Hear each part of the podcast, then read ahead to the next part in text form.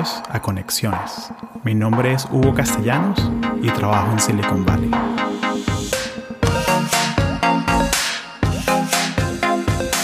Hola conectores.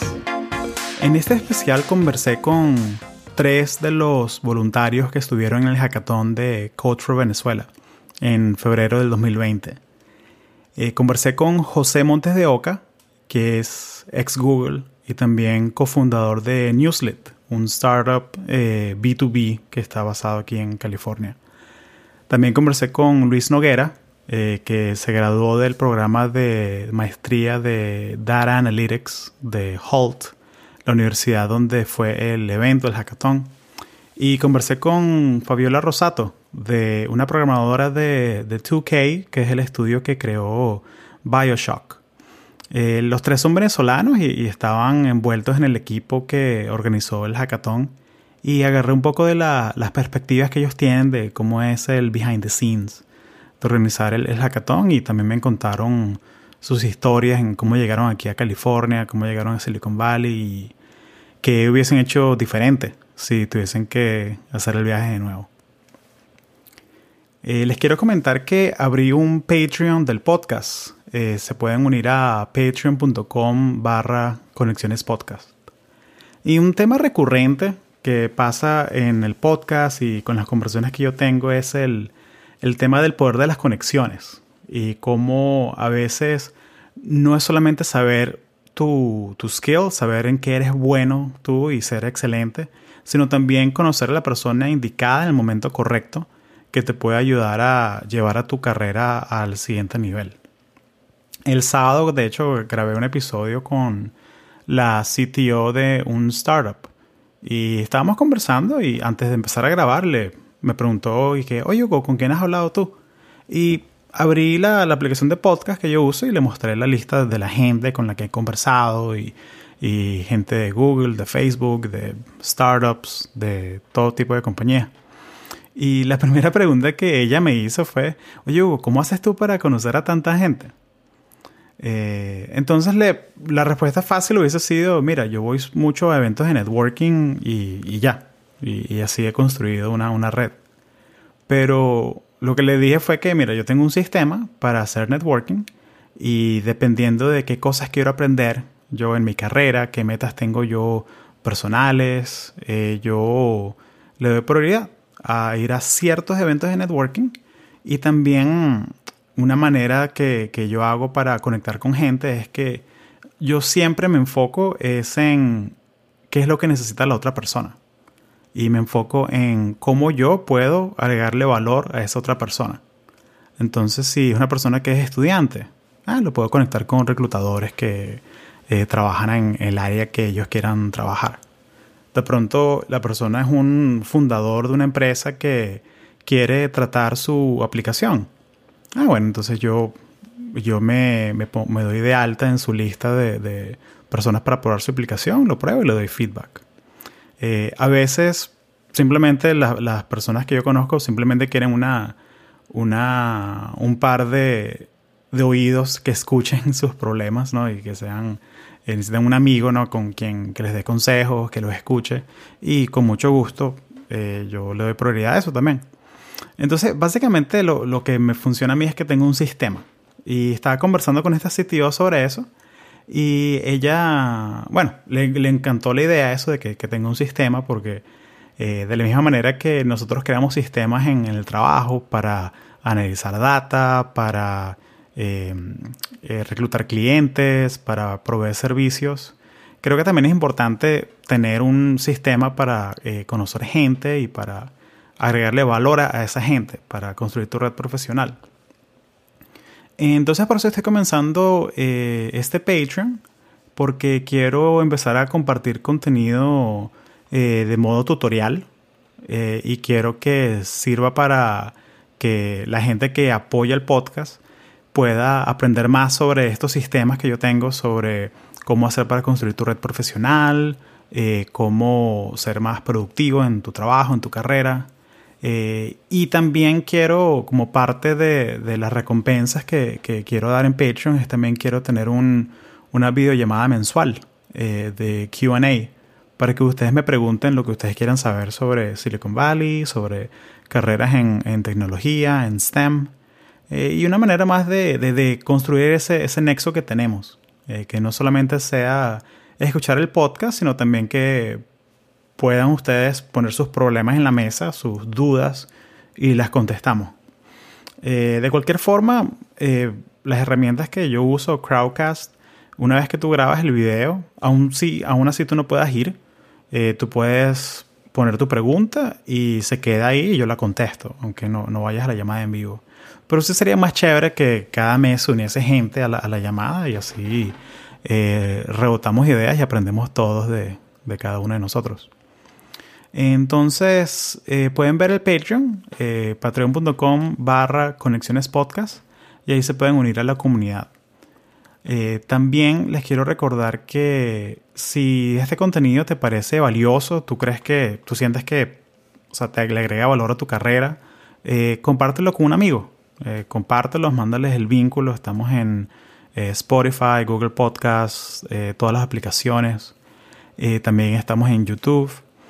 Y por último, si puedes darnos una reseña en iTunes, eso nos deja saber qué, contenido te gusta, qué contenido, eh, cómo te ayuda este contenido y me ayuda a mí a crear contenido mejor cada capítulo. Y si quieres ayudar a Code for Venezuela, métete a codeforvenezuela.org y ahí tienen todos los proyectos en que la organización está trabajando y cómo puedes unirte y apoyar el proyecto. Y bueno, sin más, aquí eh, Code for Venezuela 2.0. Gracias. Lo cool es como que me da risa porque veo las preguntas, ¿no? Y, em, y me pasó una vez cuando, empezando, empezandito Google, al año, a los dos años, y tuve una, una presentación de Python. Me invitaron al PyCon que estaban haciendo en Venezuela y presenté remoto. Ah, em, del Google App. Eh, era con Google App Engine. Oh, Entonces, eh, yo, mi, mi, primer, mi, primer, equipo fue Google App Engine, ¿no? Bueno, mi, único equipo, pues Google App Engine, pero bueno, ese producto ya luego crece. Eh, y si estoy rambling, ya podemos empezar en materia, pero, no, pero rapidito, así como que, bueno, me invitan estos panas de Python en Venezuela, un grupo de venezolanos en, la comunidad de, Python que están armando el evento. Mira, para que es una charla, obviamente App Engine, el primer runtime era de Python, entonces era una muy buena plataforma para lanzar web apps súper rápido, que escalaban, bla, bla, bla. Y bueno, me tocó hablar y entonces me recuerdo vivamente que me costaba un kilo poder explicar todo lo que yo hacía en español. Claro. Wow, o sea, como que yo era, o sea, era cloud computing, PaaS, you know, platform as a service, yada, yada, yada, data store, how do you do, like, you know, memcache, like, all these services. Después yo en español, uh, cómputo en la nube, y bueno, estas bases de datos no relacionadas. te lo juro que me costó, tuve que practicarlo y, escribirlo. Y ahorita me haces la pregunta y me lo veo en español y digo, bueno, ok, o sea, ¿cómo, cómo explico Code for Venezuela en español? Porque jamás lo explico en español. Y me da mucha risa la, la, cosa, pues, como que, que, que, hay que practicarlo. Hay que practicarlo. Y, y yo creo que también es una... Eh, y si te sale una cosa en Spanglish también. O sea, ah, no, claro. Entonces, José, cuéntame, ¿De dónde eres tú? De Barquisimeto, Venezuela.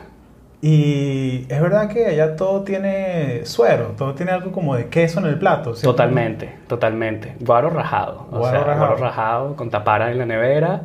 ¿Cómo llegaste tú acá? ¿Cómo llegaste a San Francisco? ¿Cómo, cómo que un guaro rajado llega aquí a, a Silicon Valley, a este, a este burbuja, este 7x7 que donde nacen las aplicaciones. Sí, eh, bueno, yo creo que es una combinación de, de, esfuerzo, dedicación y un toque de suerte, ¿verdad? Que uno que puede sacar la suerte de, de, la ecuación, pero, pero bueno, digamos que siempre he sido un poquito como el libro desde chico. Eh, eh, nací, crecí en Barquisimeto, Venezuela, estudié en la UCLA y bueno, no la confundamos con la UCLA aquí de, de California. Esa es otra.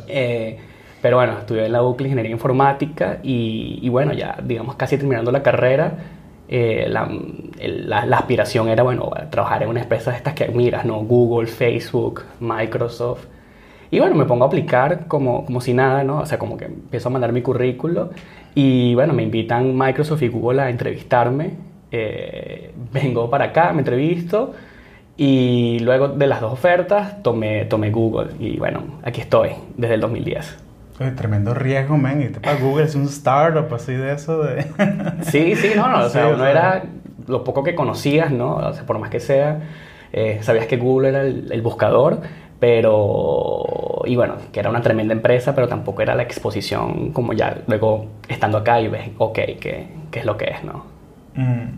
Y en esa época también, una de las cosas, haciendo memoria un poquito, es que uno piensa como Microsoft, como el producto tan complejo, o sea, que Windows, que tiene todos los, todos los periquitos, ¿no? Pero Google es el producto súper sencillo, transparente, es Search. Sí.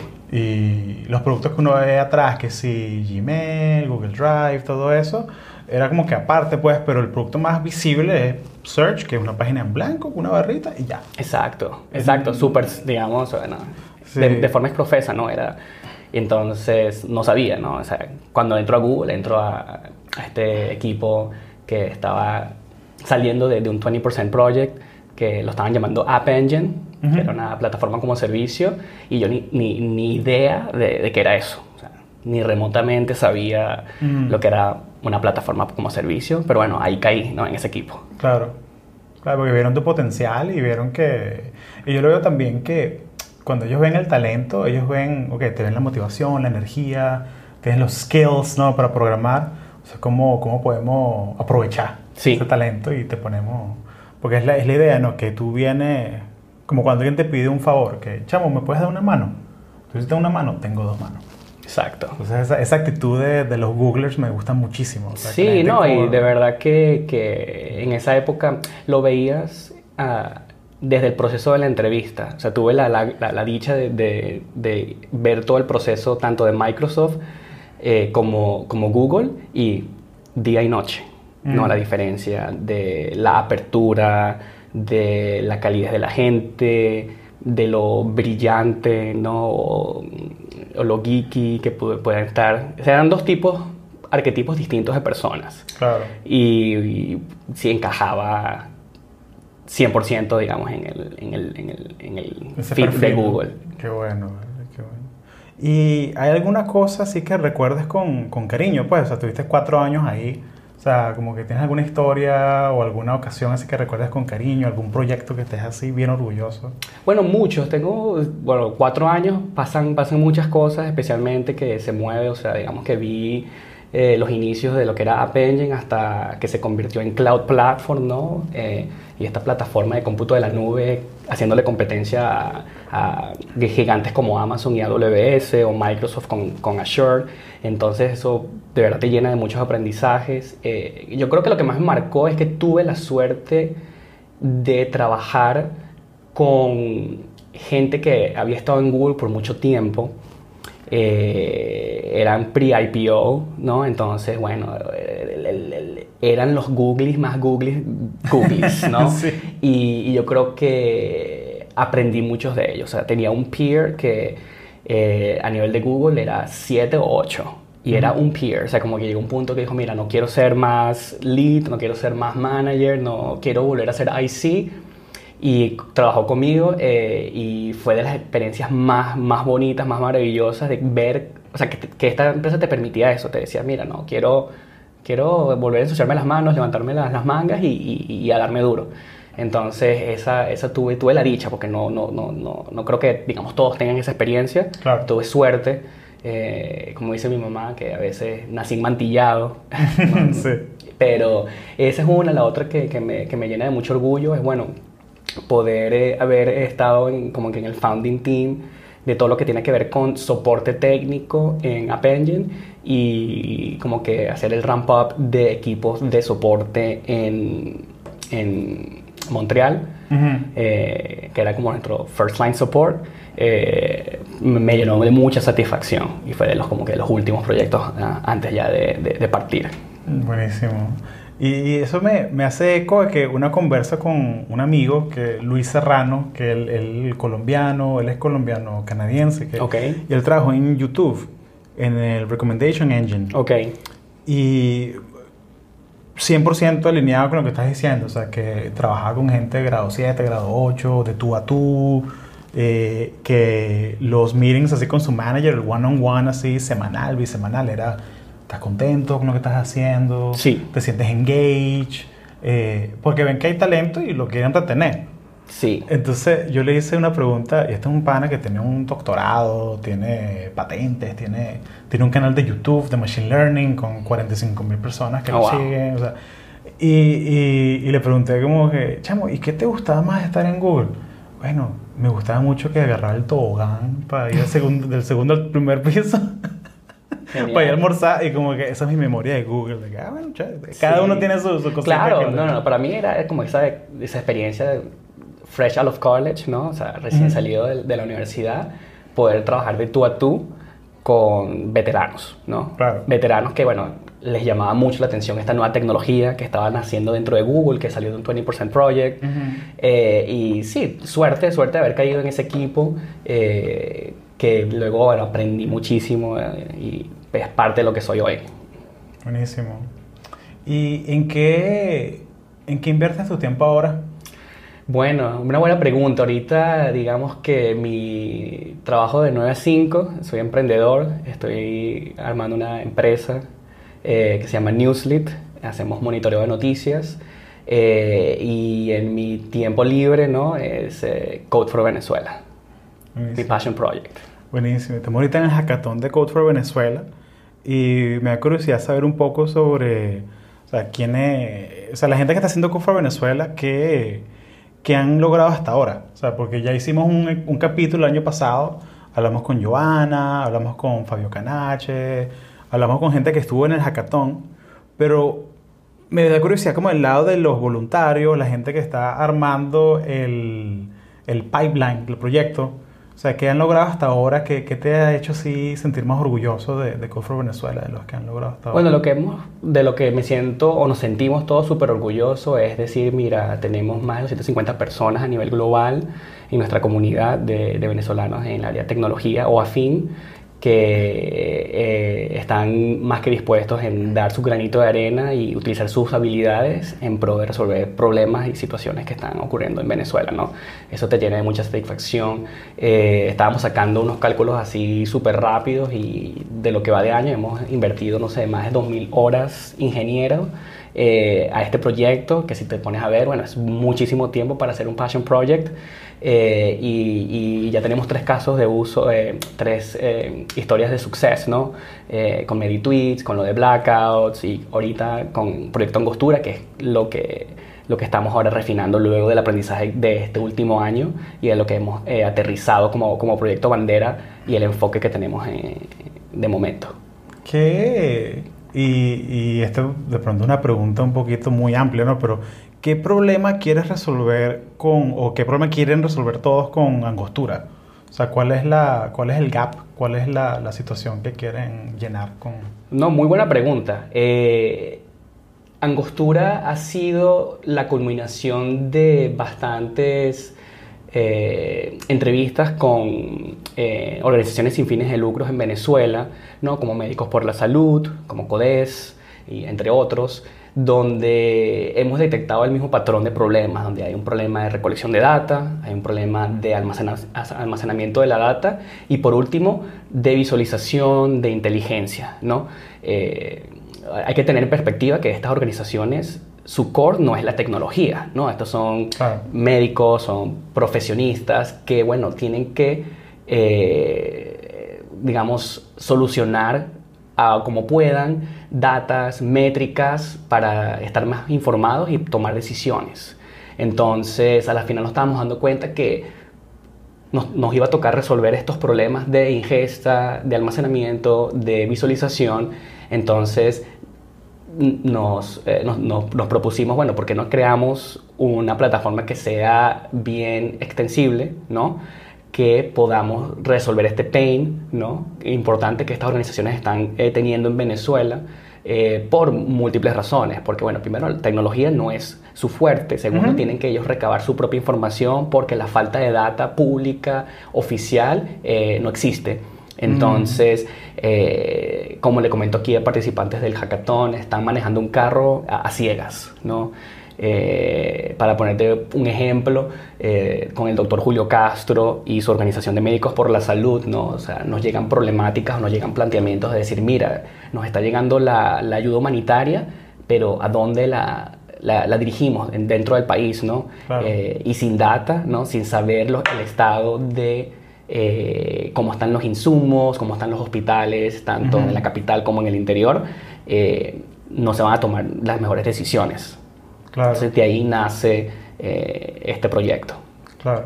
Y, y, volviendo para un poquito de contexto, es que el doctor Julio Castro hizo esta encuesta a nivel nacional de cuántas camas de hospital hay en cada hospital del país a punta de Excel, WhatsApp y Twitter. Correcto. O sea, comunicándose con gente de quién conoce a alguien del hospital tal, hablando con ellos a punta de WhatsApp, anotando en su hoja de Excel y básicamente cosas que parecen insólitas, pues, desde afuera. Que, oye, ¿por qué no le enseñamos a los doctores que están en cada hospital a, hacer un Google Sheet? O algo así. cosas que de pronto para uno son como que poquito obvias, ¿no? Pero te pones los zapatos de ellos y, no es el fuerte, pues no. Totalmente de acuerdo. Y nos damos cuenta que esto a nivel de tecnología es un problema que ya está resuelto, ¿no? Empresas, en las empresas en las que nosotros trabajamos ya hemos resuelto este tipo de problemas para nuestros negocios. Eh, entonces, digamos que eh, la tecnología no era el challenge, el challenge era tropicalizarlo a las necesidades del país. ¿No? Eh, y como dices tú, obviamente cuando nos llegaban personas como el doctor Julio Castro o la organización de CODES y ya ves lo que hacen con las uñas, primero te impresiona, dices, ok, wow, o sea, eh, ese es el nivel de necesidad que tienen ellos de data y la van a conseguir como sea. Ahora, si nosotros podemos eh, elevar su trabajo removiéndole el dolor de cabeza que es la tecnología, imagínate lo que pueden lograr. Claro, sí, porque el día de mañana o sea, una persona como o sea, el doctor Julio Castro, doctor Jorge, que está por ahí dando vueltas, eh, o sea, vamos a ser sinceros, ellos no van a estar ahí todo el tiempo. Eventualmente la siguiente generación tiene que tomar la batuta y seguir estos proyectos adelante. Correcto. Entonces necesitan un source, necesitan un suministro de esa data que esté no limpio 100%, pero lo más limpio posible, pues. Entonces, Angostura puede ser la solución para eso, ¿no? Sí, es nuestra propuesta. La propuesta. Buenísimo, man. Oye, gracias por esa, esa aclaratoria. Eh, ¿Qué has aprendido tú haciendo for Venezuela? O sea, porque estás voluntariando, estás haciendo tu startup. ¿Qué, qué sientes tú que has aprendido de, de esta experiencia? De... Eh, no, bueno, primero el, eh, la satisfacción de ver cómo hemos, todo lo que hemos logrado en, menos de un año. Porque todavía no, no, no, no pasa un año del, del hackathon del año pasado, que fue en abril. Y eh, digamos que estando aquí en el, en el valle, a veces eh, ves los crecimientos de las empresas tan rápido que no, no, tomas una pausa y te das como una palmadita ¿no? detrás y decir, oh, wow, mira lo que hemos logrado en, en, en, en menos de un año. Entonces yo creo que eh, poder tener más de 350 personas en la comunidad, ¿no? tener ya tres proyectos del, que le hemos hecho delivery, ¿no? Que tenemos la maquinaria de ejecución, ¿no? que tenemos un, un, un roadmap, eh, tenemos un proyecto que ha sido como el, el, la, la, la, culminación ¿no? de, de, de, estos, de estos par de meses trabajando. Eh, eso es lo que el, highlight de mi, de mi 2019, ¿no? Y bueno, poder conectar con muchas personas en la bahía, venezolanos, que si no hubiese sido por Code for Venezuela no los hubiese conocido. Claro. Entonces. Sí, yo creo que la última vez que vi tantos venezolanos juntos al mismo techo fue como que en el 2011, la última vez que me saqué un pasaporte en Boston. la última vez que vi tantos venezolanos juntos en un solo sitio. Exactamente. Y sí, no, eh, la verdad sí, es muy bien de la comunidad. Eh, y, y, bueno, y también que hay gente de todos lados. O sea, que estamos en Holt Business School y son estudiantes de maestría que vienen de de Europa, de México, de Colombia, de Tailandia, de Japón, de todos lados. Y ver que los equipos como lo estaban formando ayer, que decían, bueno, tenemos un equipo de cuatro data scientists, tenemos tres de la India, uno de Pakistán, nos hace falta un venezolano en el equipo para que nos dé contexto de, Exactamente. de cómo es vivir en Venezuela, de cuáles son los problemas, cuáles son las... Pero un buen problema que tener, ¿no? O claro. o sea que, inclusive el año pasado también nos pasó lo mismo, o sea para serte honesto, nuestras expectativas era que, bueno, no, el 99.9% de las personas iban a ser venezolanas. Y no, mira, más de 20%, más de 20 eran extranjeros que simpatizaban con, con la crisis. Eh, de repente no, no tenían el 100% del contexto, pero estaban, querían ayudar. Claro. Y qué bonito, qué bonito que alguien ajeno a tu país eh, esté aquí hoy en día. Eh, hoy fin de semana, digamos, amoroso. Ayer, 14 de febrero, teníamos la casa llena en, el evento del kickoff. Eh, y aparte, en, la, bahía siempre hay eventos muy, muy buenos todos los fines de semana. Entonces, tener a la gente un fin de semana que haya bloqueado para trabajar en estos proyectos de alto impacto te llena el corazón, ¿no? te llena de energías positivas y dices, wow, estamos haciendo lo correcto. Excelente. ¿Cómo la gente puede ayudar eh, desde afuera, de pronto la gente que no sea programadora, que quiera ayudar a Code for Venezuela, que como tú dices, que simpatice con la causa, eh, alguna manera como de colaborar o de, de pronto económica, si pueden, correr la voz, compartir en Twitter, sus redes, ¿cómo, cómo la gente puede ayudar? No, claro que sí. O sea, eh, primero que todo, no, no somos una organización de tecnología, ¿no? O sea, digamos que somos un grupo de, profesionales multidisciplinarios e inclusive eh, lo que más nos hace falta es gente que no sea de tecnología, mm, especialmente por, por donde estamos, ¿no? O sea, nos encantaría tener diseñadores, eh, gente que haga project management, gente que haga user research, ¿no? Psicólogos, médicos, ¿no? O sea, todo ese contexto para, para en vez crear soluciones que estén solventando las problemáticas, ¿no? Eh, y bueno, ¿cómo, ¿cómo, nos pueden ayudar? Bueno, uniéndose a la comunidad, eh, pueden ir a codeforvenezuela.org eh, y hay un tab que dice Get Involved. Te puedes unir a nosotros, a la comunidad. Yo creo que Slack es donde estamos, estamos comunicando todo lo que estamos haciendo. tenemos un collective, si quieres ayudar a nivel de monetario. Tenemos uno Open Collective y, bueno, ya a nivel de proyectos, tenemos el proyecto Angostura con mucho trabajo por hacer. Entonces, ya luego de estar en el Slack, eh, con mucho gusto te podemos hacer onboarding, eh, compartir lo que estamos trabajando. Si estás en la Bahía, estás más que invitado a nuestros working sessions, que las tratamos de tener regularmente los sábados. Eh, en donde nos reunimos el, equipo Cora, bueno, a, rebotar ideas, a trabajar en, en, en tasks específicos. Y, bueno, si no estás en la bahía, eh, no hay problema. También nos encantaría tener a alguien que sea nuestro champion en otra ciudad y quiera empezar a hacer un working session en su ciudad, convocar a, la comunidad venezolana y demás a resolver problemática, ¿no? Entonces, em, una cosa que aprendimos mucho, yo creo que fue de los insights más grandes del año pasado, es que la gente quiere ayudar, mm. solamente no sabe cómo.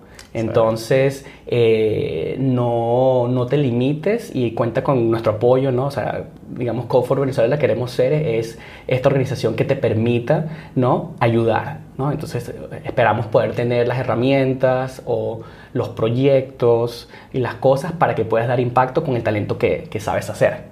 Entonces, puedes estar acá, puedes estar en Barcelona, en Miami, en, Brasil, en Santiago, en, o sea, donde sea y ya tenemos bastante gente remota que nos está ayudando, entonces no es una limitante. Excelente, excelente. Bueno, gracias por motivar a la gente, José. Luego de hablar con José Montes de Oca, hablamos con Fabiola Rosato. O sea, como hay gente que le funciona como que, bueno, eh, me paro a las seis y me tomo un café y hago el journaling con el café. O hay gente que no, que de noche, pues como que después de que tienes todo el día, que ya estás en tu casa, la calma después de la tormenta y te sientas ahí, y drenas y, ya. Sí, escuché en estos días en un podcast de Tim Ferris, no recuerdo quién era el entrevistado, pero es como un life coach, como un asesor de, de, performance, ¿no? Y, el tipo dice que lo que le ha funcionado más es escribir al final de la noche cuál es mi pregunta más importante que tengo que resolver mañana. Ok. Y me parece muy interesante. Él escribe una sola pregunta y al día siguiente, antes de nada, antes del café, antes de, de nada, dice que su mente está como completamente fresca y cuando vuelve a leer la pregunta, tiene todo como todas las herramientas para responderla, como mm. toda su capacidad mental se, se, descarga en, en la pregunta esencial del día y que así como ha logrado superar un montón de, de obstáculos, aprender un montón de cosas o no sé, me parece como bastante interesante. Porque dejó que la máquina trabajara en la noche así, en el, lo, subió al mainframe y, el mainframe está haciendo su cosa y se levanta y baja la respuesta. pues eh, Básicamente, sí, como dejar que el subconsciente trabaje y en la mañana siguiente como lo ves con más claridad y, capaz tengas ya me encanta una respuesta. Me encanta eso. Yo hago eso con, con, las tareas. Mm, Entonces, a las 7 de la, de la tarde yo lo que hago es que tengo un, un alerta del calendario y me voy a mi, a mi, a mi to-do list, a mi task manager de proyectos, cosas que tengo que hacer, y agarro las seis cosas más importantes para mañana. Buenísimo. Entonces ya cuando me levanto por la mañana, yo qué, ¿qué tengo que hacer hoy? Claro. Ah, aquí está. Y estas son las cosas importantes. Y tengo 300 vainas que hacer. Pero estas son las seis que hay que hacer primero las más importantes, las más... Claro, y que te, y que te arrancan el día, ¿no? claro. Te quitan esa decisión, parálisis de decisión. Claro. Y arrancas ya como con un objetivo claro. claro. A veces, a, veces, a veces la cosa es como que... A veces son cosas sencillas, pero de súper alto impacto. Un ejemplo es que, bueno, el vuelo sale a las 7, tengo que llegar a las 6 de la mañana al aeropuerto. Claro. Y es la cosa más importante del día. Claro, sí, total. Y yo como que si logro esta cosa, ya el día es suave, perfecto. Exacto.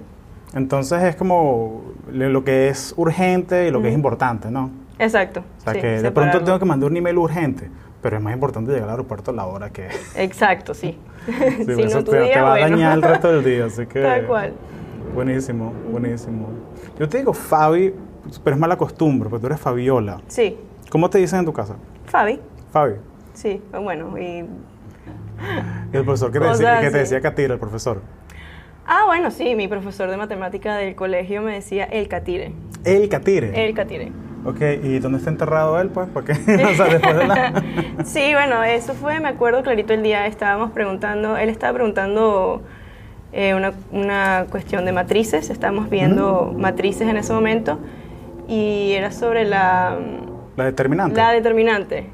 Era la determinante de una matriz y él había puesto algo así como que coseno, la matriz era coseno, seno, seno, coseno.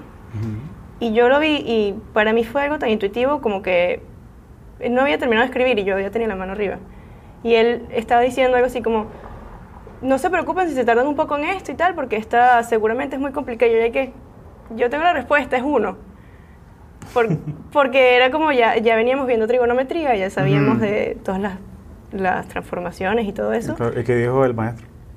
Y entonces él como ya venía con una historia de que las matemáticas eran solo para niños o para hombres, y ve que yo ya tenía la mano levantada y que dije la respuesta correcta, me dijo, bueno, señores, como pueden ver, aquí hay un catire en el salón.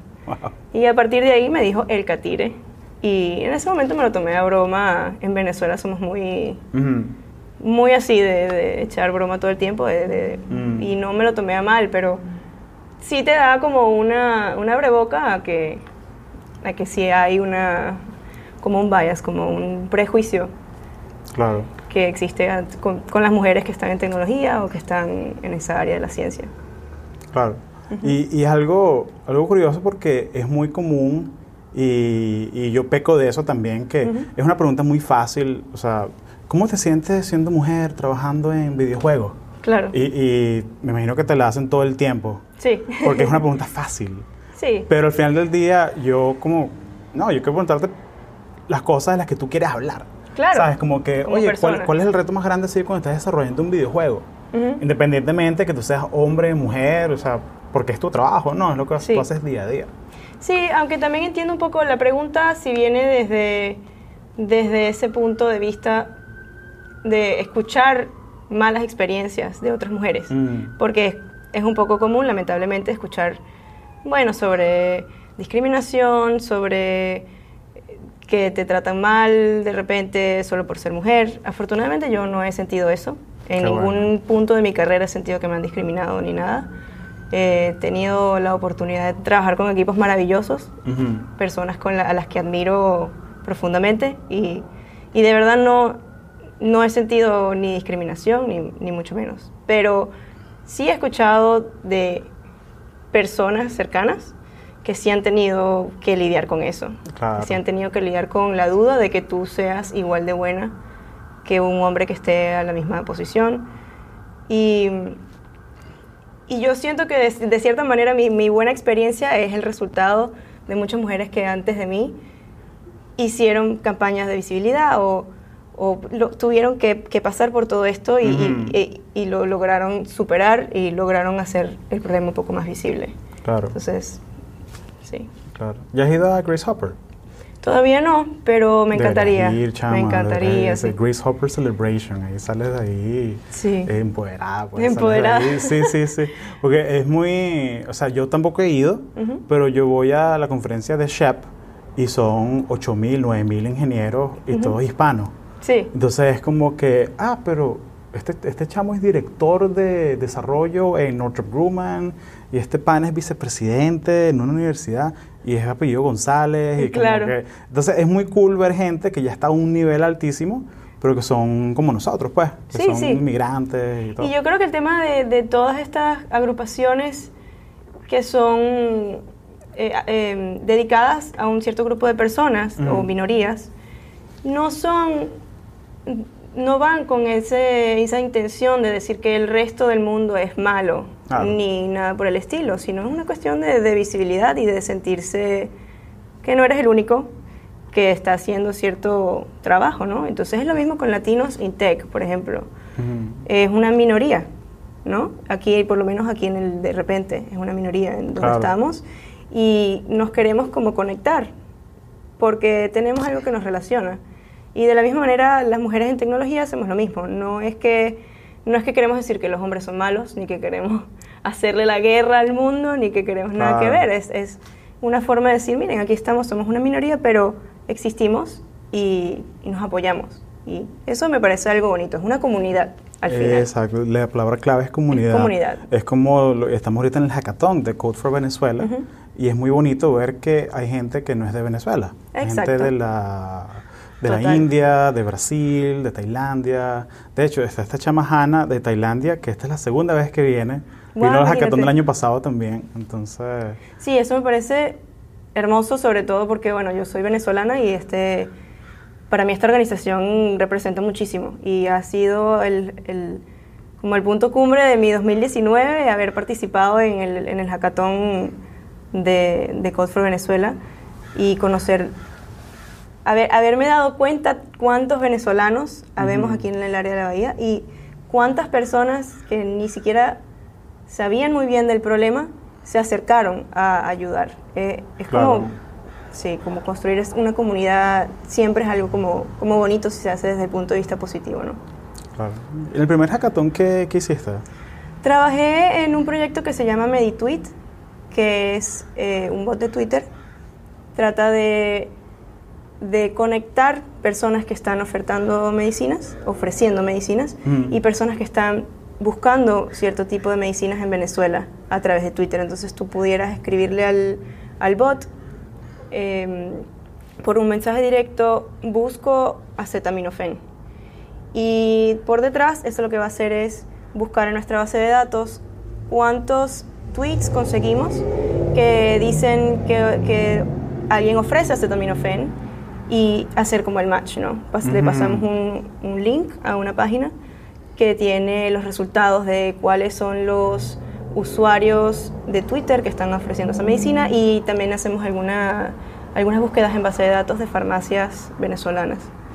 Entonces, esa es más o menos la idea. En el momento en el que lo hicimos había una crisis muy grande de escasez de medicamentos.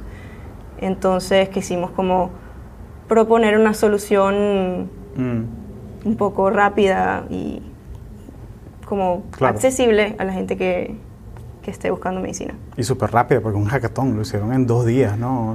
Sí, sí, bueno, hicimos un prototipo en, en, esos dos días, ¿no? De verdad que le pusimos bastante cariño y entusiasmo. Nos encantó el proyecto. Trabajamos con un doctor venezolano que está al pie del cañón en esto de conseguir las estadísticas de los hospitales, de, de, la, de la situación de salud en Venezuela. y, y él fue como una inercia, un momentum muy bonito y estábamos bastante emocionados con eso, ¿no? Entonces, fue, fueron dos días de trabajo para sacar el prototipo y luego nos, nos seguimos reuniendo a como pulir el, el, producto un poco. Entonces, Buenísimo. Sí. Y, y, en esta segunda parte, en esta, segundo, esta segunda entrega del hackathon, ¿cómo estás invirtiendo tu tiempo? Bueno, he estado más que todo en el lado de la organización y eh, un poco haciendo mentoring de, de la parte de, los datos que están consumiendo los, los, muchachos. Este, este hackathon está orientado a, a, los análisis, al análisis de datos, entonces estamos buscando participantes que, que sepan un poco de eso, porque construimos en Code for Venezuela una infraestructura para que los doctores puedan eh, publicar los resultados de estas encuestas unas encuestas que buscan conseguir el estado de, de, los hospitales en Venezuela, cuántas camas hay disponibles, cuántos, cuántas máscaras eh, tienen para el, para el personal, eh, cuántas muertes ha habido por una causa específica. Todas estas cosas que son importantes para las estadísticas del país, que ya no, se está, no hay una organización oficial que las, esté, que las esté sacando, lo están haciendo manualmente unos doctores que se han organizado y Médicos por la Salud y toda esta, esta, esta organización está sacando estas estadísticas prácticamente a mano. Entonces nosotros le construimos un data pipeline, una infraestructura de datos, tal que todos esos, esos datos caigan en una base de datos y luego cualquier persona que tenga los, eh, la habilidad de hacerle un análisis a eso pueda simplemente descargarse esos datos y mostrarlos de una manera más sensible para el, para un usuario específico. Entonces, separamos los, los, proyectos en tres usuarios. Uno es para el público general, puede ser la prensa o algún paciente que quisiera ver dónde, dónde sería el mejor hospital para tratar una cierta enfermedad. El otro sería para las organizaciones no gubernamentales que, puedan, que quisieran saber en dónde eh, pudieran invertir mejor su dinero en el tema de la salud. Y el tercero es para el profesional de la salud, de repente alguien que quiera saber el estado del hospital en el que está trabajando o cómo se, cómo se está como esparciendo una enfermedad específica o cosas así. Entonces he estado como en el lado de mentoring o haciendo mentorías de eh, cómo, qué significa cada columna de, de de la base de datos que construimos y todo eso para que las, los participantes puedan como que empezar a hacer correlaciones o, los, o que puedan tener una mejor visión de qué significan las cosas para limpiar los datos y empezar a hacer el trabajo de visualización. ¿Hay alguna pregunta recurrente de los participantes que ven la, la, la base de datos así eh, vivo y directo? Sí, interesante porque son, este, este hackathon lo hicimos en, una, en la Universidad Holt entonces son, la mayoría son estudiantes y, y esto es, estos son datos de verdad, de la vida real y, y, que son formularios que se les mandan a los médicos y esto todo un proceso muy manual y al final hay, mucho, muchas hay inconsistencias en los datos, ¿no? Hay inconsistencias, hay campos vacíos. Entonces las preguntas más frecuentes eran esas, como ¿Qué, pasó con esta, esta columna que tiene 50% de los campos vacíos? Eh, la podemos simplemente eliminar y no necesariamente, ¿no? Depende de qué significa la columna, qué pasó con esos datos, por qué no están ahí, o sea, todo, todos esos casos son interesantes de analizar, ¿no? Pero definitivamente eso, eh, preguntas sobre por qué los datos estaban tan como no perfectos, ¿no? No es un proyecto de clase en el que todo está, aquí tienes todos los datos ya limpios y tal. Y es la vida real, ¿no? Porque cuando se gradúen y consigan un trabajo en Coca-Cola o en Facebook, en Google, lo que sea, los datos no van a ser perfectos. Exacto. O sea, hay errores de transmisión. y en este caso es porque es manual, ¿no? Es alguien, un, una persona que trabaja en el hospital escondida que está viendo, ok, cuántas camas hay, eh, cuántos, eh, cuántas mascarillas hay, cuántos guantes hay. Quizás no escondido, pero, pero sí, es, es, un, es un trabajo súper manual. hay, hay sesgo, hay sesgo, pues. Exacto. Y, y es eso, y, y, es, que esos, esos, son formularios que, son, que pueden variar. Por ejemplo, hace poco, hace unas semanas se agregó una columna de, del coronavirus para saber cómo está el estado de los hospitales eh, en caso de que haya algún paciente con coronavirus. O sea, eh, existe una sala para, de aislamiento respiratorio, que son cosas importantes de tener ahorita que, que está esta eh, posible epidemia, ¿no? Entonces esos datos vienen prácticamente vacíos hasta hace un par de semanas. Y no, la puedes, no los puedes descartar porque es información importante. Entonces, bueno, todas estas preguntas de cómo lidiar con datos de la vida real, claro. que están bastante, bastante interesantes. Buenísimo. Y para darle un poco de contexto a la gente, porque Code for Venezuela es como tu, es un proyecto de voluntariado que tú tienes, de, que, tú participas, es un proyecto de amor. ¿Cómo, cómo inviertes tu tiempo eh, cuando no estás con Code for Venezuela? ¿Qué haces aquí en San Francisco? En San Francisco, bueno, me encanta. Ahorita empecé a, ponerme un poco, en seriarme con, enseriarme un poco más con, con, el tema de la música. Me ha gustado desde, desde pequeña, pero nunca lo formalicé y ahorita estoy tratando de hacer videos de, de canciones este, cantando, eh, tratando de aprender un poco del ukulele, el cuatro, que es un instrumento venezolano tradicional. ¿Sabes que Luis Noguera tiene, está en Spotify? Uno de los... Me dijeron. Sí, lo puse ahí en el, en el Slack, que la gente escucha, tiene como que 2.000 seguidores. Wow, sí, que Lo, tengo que lo tengo que revisar. Sí, o sea, el chamo estudia Data Science por la mañana y en la noche hace música, así que... Bueno, me encanta. Hay una colaboración, podemos hacer una bandita de Code for Venezuela. Sí, perfecto. Eh, tengo que conseguir un poco más de exposición, no, no porque quiera ser famosa, sino porque me ayuda a mí a crecer un poco quitarme un, ciertos miedos y ciertas cosas que, que, surgen cuando estás haciendo algo que no es supuestamente tu, tu carrera oficial. Exacto. ¿Y, tú trabajas aquí haciendo videojuegos, ¿eh? Sí, sí, trabajo en 2K Games. Pero lo dices así como que muy tranquilita, pero ¿en qué juego estás trabajando ahorita? Que ya lo puedes decir. Sí, ya, a partir de diciembre, ok, sí. Estoy trabajando en el nuevo Bioshock. ¿Qué? Sí. ¿Y tú jugabas Bioshock cuando eras más chama? Sí, sí, me encantaba bueno, me encanta, o sea, me encanta que sea tan orientado a, la narrativa, ¿no? a, la historia. Eh, y, sobre todo que sea, usualmente es una filosofía que la llevan al extremo y qué pasaría si hay una sociedad distópica que implementó esta filosofía al 100%. Entonces, es un juego, al final es un first person shooter y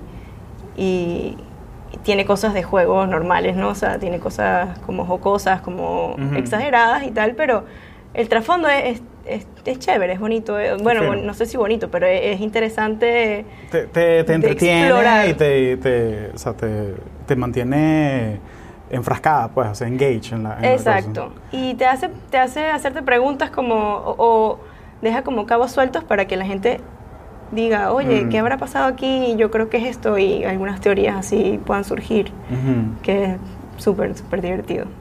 Cuando tú estás programando un videojuego, eh, o sea, como que tú antes eras solamente, o no solamente, pero tú antes eras consumidora y jugabas el juego y luego que fuiste a la Simón, aprendiste a programar, todo, y ya entraste a la industria, ¿Ha cambiado la manera en que juegas los juegos? ¿Lo ves distinto? Ahora que sabes todo el trabajo que toma hacerlo. Sí, definitivamente. Pero no, eso no, no ha cambiado mi, mi, pasión o, la emoción que siento cuando lo juego, ¿no? Más bien yo creo que la ha incrementado un poco porque conozco de primera mano lo, lo que toma hacer un videojuego, ¿no? Entonces ahora me fijo en más cosas, me fijo, ay, ¿qué pasa si doy tres pasos con este eh, personaje? ¿Cómo, ¿Cómo es la animación? Realmente hay sliding, o sea, hay... si, si el personaje pone cada paso bien o se desliza un poco o cosas así, ese tipo de detalles. Mm. Eh, o qué sonido hace si hago esta acción. O cuántas, cuántas maneras de expresar esta acción de mía como jugador existen a nivel de animación, audio, qué ramificaciones tiene todo eso. Como, sí, definitivamente ha cambiado la manera en que juego. He tenido que jugar por, digamos... Por trabajo. Por pues. trabajo, sí. Ah, claro, testear el juego. Entonces ha sido, ha sido, ha sido bastante interesante cómo cambia tu, tu visión una vez que aprendes de, de algún tema, ¿no? Pero me siguen encantando, me sigo divirtiendo muchísimo. Claro, si te puedes desconectar, pues que estás solamente jugando y no estás pendiente que la física del juego esté bien, que estás solamente jugando. Pues. Exacto, pero sí, a veces hay como momentos de eureka de... Porque uno está trabajando eh, capaz en cosas similares, ¿no? O sea, estás jugando un juego y, y de repente, wow, mira, ellos resolvieron este problema de esta manera. Y y al día siguiente llegas fresco con eso en el trabajo y comentas y dices, o dices, mira, vi esto, vi esta mecánica y me gustaría implementarla de nuestra, en nuestra versión y ver cómo, cómo encaja eso en, nuestro juego. Perfecto. Entonces, como una fuente de inspiración, quizás como cineastas ven otras películas para... Claro. claro. y también como que está esa, esa fina línea, ¿no? De que eh, tengo un amigo que es director de cine que él, sí, a veces yo me provoca, voy a ver Jumanji y, y yo sé que es entretenimiento, pues, y tienes que quitarte el sombrero, pues, de, no, yo no voy a verlo como que por crítica, yo voy a verlo porque me provoca reírme un rato, pues. Sí, totalmente. Es separar las dos cosas. Sí, y sobre todo que uno tiene, ya viene con sus juegos favoritos, con sus casas de videojuegos favoritas, que sabes que el juego que saque esta casa va a ser bueno y me va a gustar. Claro. Tienes ya una preferencia y y sí, si consumes ese tipo de videojuegos siempre vas a estar, o por lo menos en mi, en mi caso, siempre voy a, me, va, me va a divertir y, me, y voy a conseguir cosas que me llamen la atención y que me, que me desconecten también. Claro. Buenísimo. Eh, oye, gracias Fabiola. Eh, ¿Algo más que querías agregar? ¿Algo que no te pregunté, que querías compartir? Bueno, si alguien está interesado en, en hacer el salto, yo no, no fui eh, ingeniero de videojuegos toda mi vida. Antes estaba en otra parte de la industria de tecnología.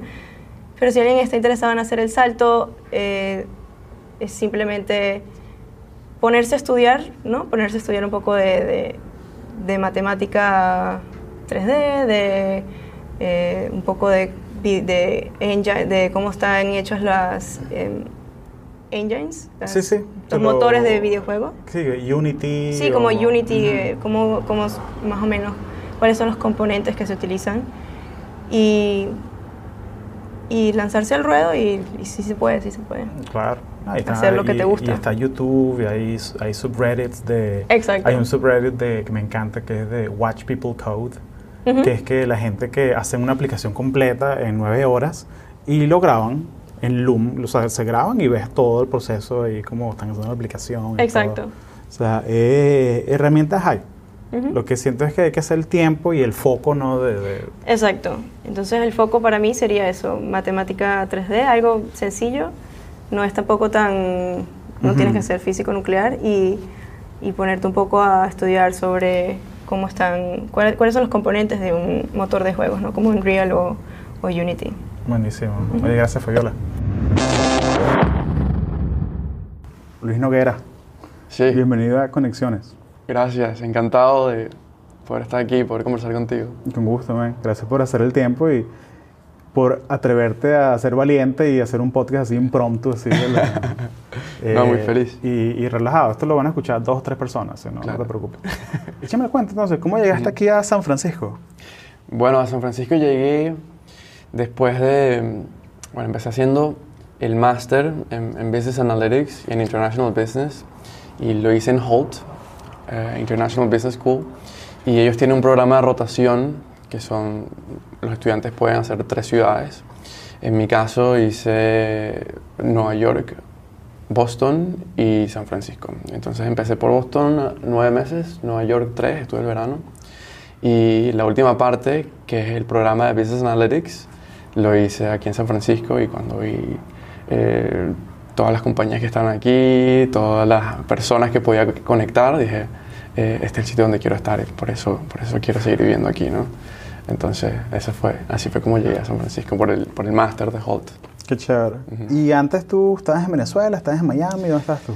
Antes estaba en Miami, estudié en una universidad que se llama Nova Southeastern University, que queda por Fort Lauderdale, y hice tres años en marketing Ahí trabajé un año en una empresa de hoteles que se llama Accor Hotels, eh, una multinacional francesa, y, luego empecé a hacer el máster después de esa experiencia en, hospitality, en, hotelería.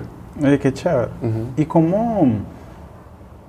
¿Y cómo concilias tú eso que eh, tienes ese background en marketing y ahora eh, quieres estar frente a una computadora haciendo business analytics, haciendo dashboarding, trabajando con Python? Sí. O sea, ¿cómo, cómo nace esas ganas de, de, trabajar en cosas más analíticas, más tech? Claro, bueno, empezó con en Accor Hotels.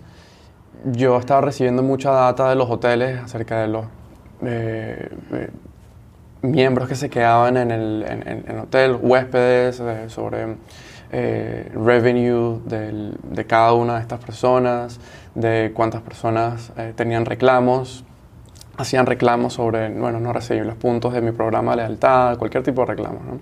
Entonces ahí empecé a, ver que me gustaba el análisis de datos. Entonces dije, bueno, creo que puedo mezclar analizar data con la parte de negocios que, que que es muy fuerte, ¿no?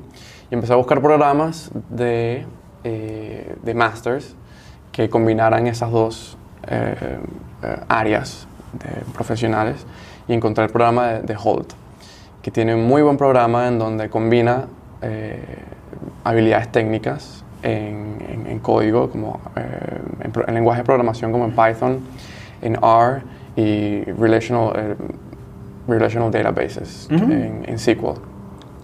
Entonces yo jamás pensé que iba a estar haciendo coding, pero me ha gustado, se usa para analizar eh, data en, grandes proporciones. Yo, los lenguajes que manejo no son para hacer aplicaciones o para hacer websites. Claro. Es principalmente para analizar data y hacer insights de eso. Cuando te refieres tú, cuando, me estás preguntando sobre herramientas de, como Tableau y Looker, este, son herramientas de visualización que es para comunicar el mensaje que uno ve a través de la data, ¿no? Entonces, fue en Holt, fue en Holt. Yo no tenía ningún tipo de background en, en, mm. technical skills. Oye, impresionante. Y, poniéndole mucho, mucho tiempo y, y, esfuerzo y, que me gustaba, ¿no? A medida que iba aprendiendo me gustaba más. Y dije, bueno, eh, eh, es muy útil para, para mi carrera, así que lo quiero aprender bien. Buenísimo. ¿Y tú dirías que antes de empezar el Masters, tú agarraste algún cursito que se incursera mm. o algún recurso así que te lo recomiendas tú a la gente que quiera aprender a programar? Sí, hay muchas, muchos cursos. en el programa del, del Master no solo te lo enseñan en clase, sino también te dan acceso a esos, a esos cursos como Data Camp, eh, Coursera, eh, Udemy eh, tienen buenos cursos que te dan como una buena base para analizar data con estos lenguajes de programación. ¿Alguno en particular que, te acuerdes? Eh, he usado Udacity, que está bueno. DataCamp tiene una buena plataforma también. Sí. Eh, yo diría esos dos. Buenísimo. Esos dos están, están buenos para empezar a tener una idea de de cómo comenzar. De cómo comenzar. Sí. yo siempre recomiendo, me gusta mucho el de, el de Automate the Boring Stuff with Python. Ajá. Está bueno porque te, son proyecticos para automatizar cosas en tu computadora. Sí. Cosas como que tú tienes que siempre poner a qué hora llegaste a un sitio, a qué hora te fuiste y puedes automatizar todas esas cosas. Y... Sí, eh, yo, yo, yo, he visto ese libro, lo, lo, he ojeado, en verdad no lo he leído, mm. pero muchas de las cosas ahí es más que todo como tú dices, para Em, automatizar procesos, no para analizar data. ¿no? Claro. Eh, hay librerías, paquetes y cursos que solo se dedican a enseñarte habilidades para analizar data eh, usando estos lenguajes de programación. Que Udacity está bueno y DataCamp también. Y tú que llevas un tiempito ya trabajando en Business Analytics, cuéntame dos o tres cositas que, que, todo el mundo debería saber de, de ese mm. mundo o, cosas que la gente se equivoca. O sea, por ejemplo, mencionaste ahorita que no, tú no haces aplicaciones, tú, analizas data. Claro. Que es diferente. O sea, tú no estás haciendo aplicaciones que van en el iPhone, por ejemplo. O sea, tú estás haciendo analizando data para que alguien tome una decisión de negocio. Claro. ¿Cuáles son las dos o tres cosas que todo el mundo debería saber? Bueno, como, como toda la vida, yo diría que es enfocarse en, en, en un, solo, en un solo objetivo, ¿no? Este, a ver, vamos a separarlo por partes. Porque mm, a pesar de que se pueden hacer aplicaciones con estos lenguajes de programación como en Python, eh, un analista de negocios no requiere hacer, o generalmente no requiere hacer estas aplicaciones. Entonces, estar seguro de cuál es el objetivo que uno quiere eh, y enfocarse, enfocarse en eso. No distraerse en, en, otros proyectos que a pesar de, ser interesantes, quizás en un futuro no... no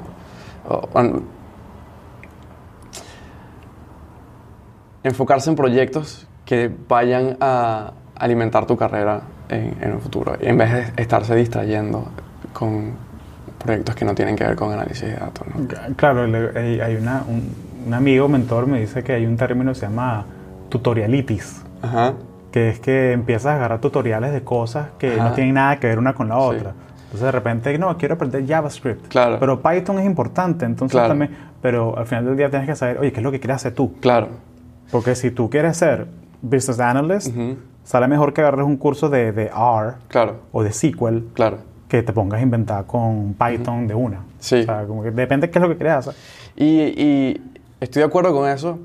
Eh, hay, también hay cierta parte como de exploración que uno, que uno quizás no sabía. Por ejemplo, yo no sabía que me iba a gustar la parte de coding. Eh, y quizás en esa exploración encuentras algo que te encante y te quieres seguir dedicando. Pero hay que estar muy consciente sobre qué es lo que uno quiere de aquí a cinco años, de aquí a seis años y cómo puedo llegar a ese objetivo con lo que sea que esté aplicando en este momento que en, en, esa, en, esa, en esos lenguajes de programación. Entonces, eh, creo que es importante ese objetivo. ¿no? Igual me habías preguntado, eso es como más en carrera, pero creo que me preguntaste también sobre para los analistas de negocios creo que también se empieza por, el mismo, por, el mismo, por la misma línea. ¿Qué es lo que quiero eh, hacer para, para, mi empresa o para la empresa en la que estoy trabajando? Antes de indagar, explorar en la data, es importante definir cuál es el objetivo y crear varias hipótesis antes de meterse en, a, explorar, a explorar la data. Eh, es una manera más eficiente y eh, más efectiva de... ir con la meta por delante, pues. Correcto. con la meta clara. Correcto. ¿Y, ahorita qué haces? Ahorita estoy trabajando en Vivino, que es una aplicación que uno puede escanear la botella de, de vino, cualquier botella de vino, y te da una descripción detallada del, eh, del, vino, de dónde viene, de los reviews, comentarios de otras personas, eh, los ratings, las estrellitas que, de, las personas le pongan en la aplicación. Y también puedes comprar el, el vino a través de la aplicación a nivel global. Yo estoy trabajando en el departamento de Customer Experience, de, em, experiencia del usuario, en donde nos encargamos de analizar, o bueno, yo me encargo de analizar el, la data de lo que son todos los tickets todos los eh, problemas que puedan tener los usuarios al ordenar un vino y, recibirlo tarde o, vino roto. este, y en conjunto con el equipo de soporte al cliente, buscar maneras de optimizar esos procesos para que eh, el, usuario, el cliente, tenga una mejor experiencia eh, usando la aplicación para comprar vino. Excelente. Eso es lo que me estoy dedicando ahorita. Excelente. y, y, tú aprendiste tus skills ¿no? en el Masters y con proyectos y todo esto. Y, ¿A quién le recomiendas tú el, este Masters de, de Holt? para, para, ¿Para quién es, dirías tú? Porque yo he visto que hay gente, mucha gente internacional, mucha gente que viene de Colombia, de México, de Argentina, de Tailandia, de Europa, y como que viene, quieren hacer cabeza de playa para entrar a San Francisco, pero me da curiosidad, tú que te graduaste y que ahora trabajas y que tienes ese background, ¿tú, ¿tú, lo recomiendas? ¿A quién, ¿A quién se lo recomiendas? Lo recomiendo 100%. Eh, te da una muy buena base a los estudiantes sobre eh, la parte técnica en lenguaje de programación y una buena base en la parte de negocios. Entonces, yo le recomendaría este máster a personas que estén interesadas en eh, ser analistas de negocios, eh, que tengan un background en...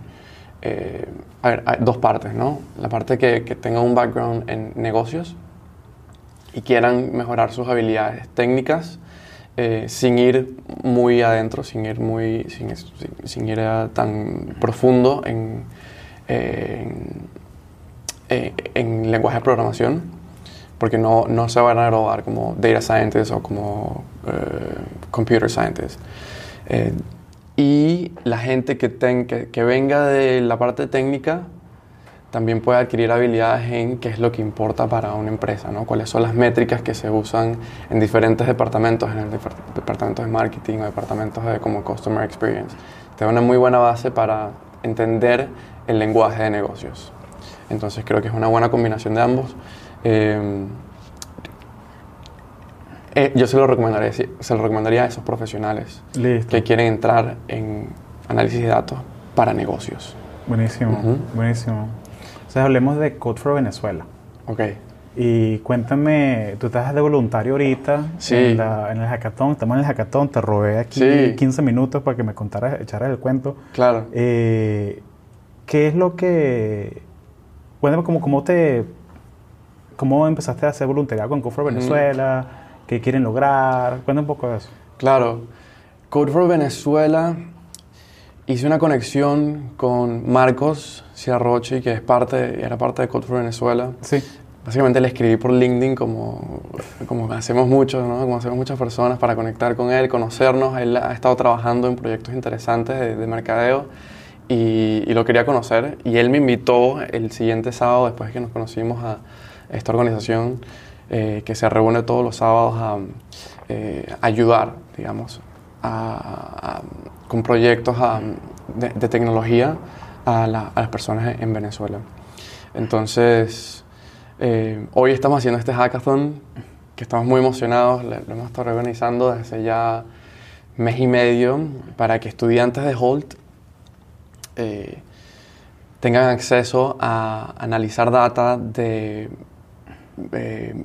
el sistema de salud en Venezuela y, podamos tener un, impacto eh, eh, a nivel, no a nivel, podemos tener un impacto ah, y mostrar cuál es el estado del, del, sistema de salud en, en, en, Venezuela, a NGOs, a programas internacionales. Este, así que muy bonita causa y vinieron alrededor de ciento, ciento y pico estudiantes.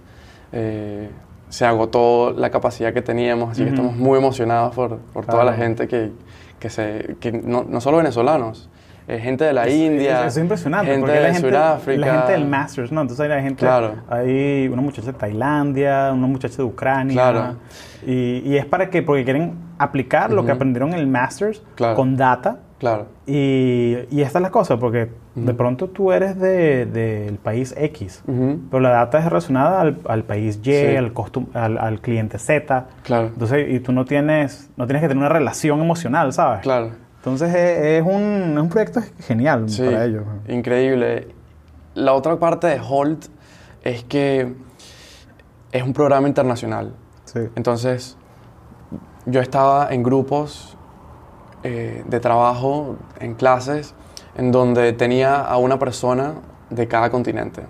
Y juntos teníamos que encontrar maneras de eh, entenderlos de la, mejor, de la menor manera posible, de eliminar barreras culturales, o mejor dicho, no eliminarlas, sino traer todo nuestro background, nuestra cultura, nuestra eh, esencia de otros países a, a, ese proyecto como tal. ¿no? Entonces, claro. Eh, creo que eso ayuda muchísimo a, y a, aprender de otras personas, de otras culturas, eh, e, en un mundo que, que necesitamos de eso, ¿no? de, de, conocer de otras personas, de conocer otras culturas y sobre todo en, la parte de negocios, que, que, también es importante a nivel global entender. Sí. Excelente, Bueno, veremos ya, hoy es el primer día del hackathon, estamos grabando esto en la mañana. Sí. Y bueno, ya veremos el, mañana en la noche, ¿cómo termina todo? Sí, no, estoy seguro que muy bien, hay mucho entusiasmo. Este, los estudiantes eh, van a tener mucha ayuda de mentores que han venido de Code for Venezuela, gente profesional que ha estado, trabaja en grandes compañías como en Slack, como en Airbnb. Entonces también tenemos estos mentores eh, que los vienen a ayudar, los vienen a guiar, son, muchos de ellos son venezolanos. Entonces, eh, estoy seguro que vamos a tener una muy buena, muy buen resultado de la, en las presentaciones y de los proyectos que los, estudiantes van, están haciendo. Buenísimo. Oye, Luis, muchas gracias.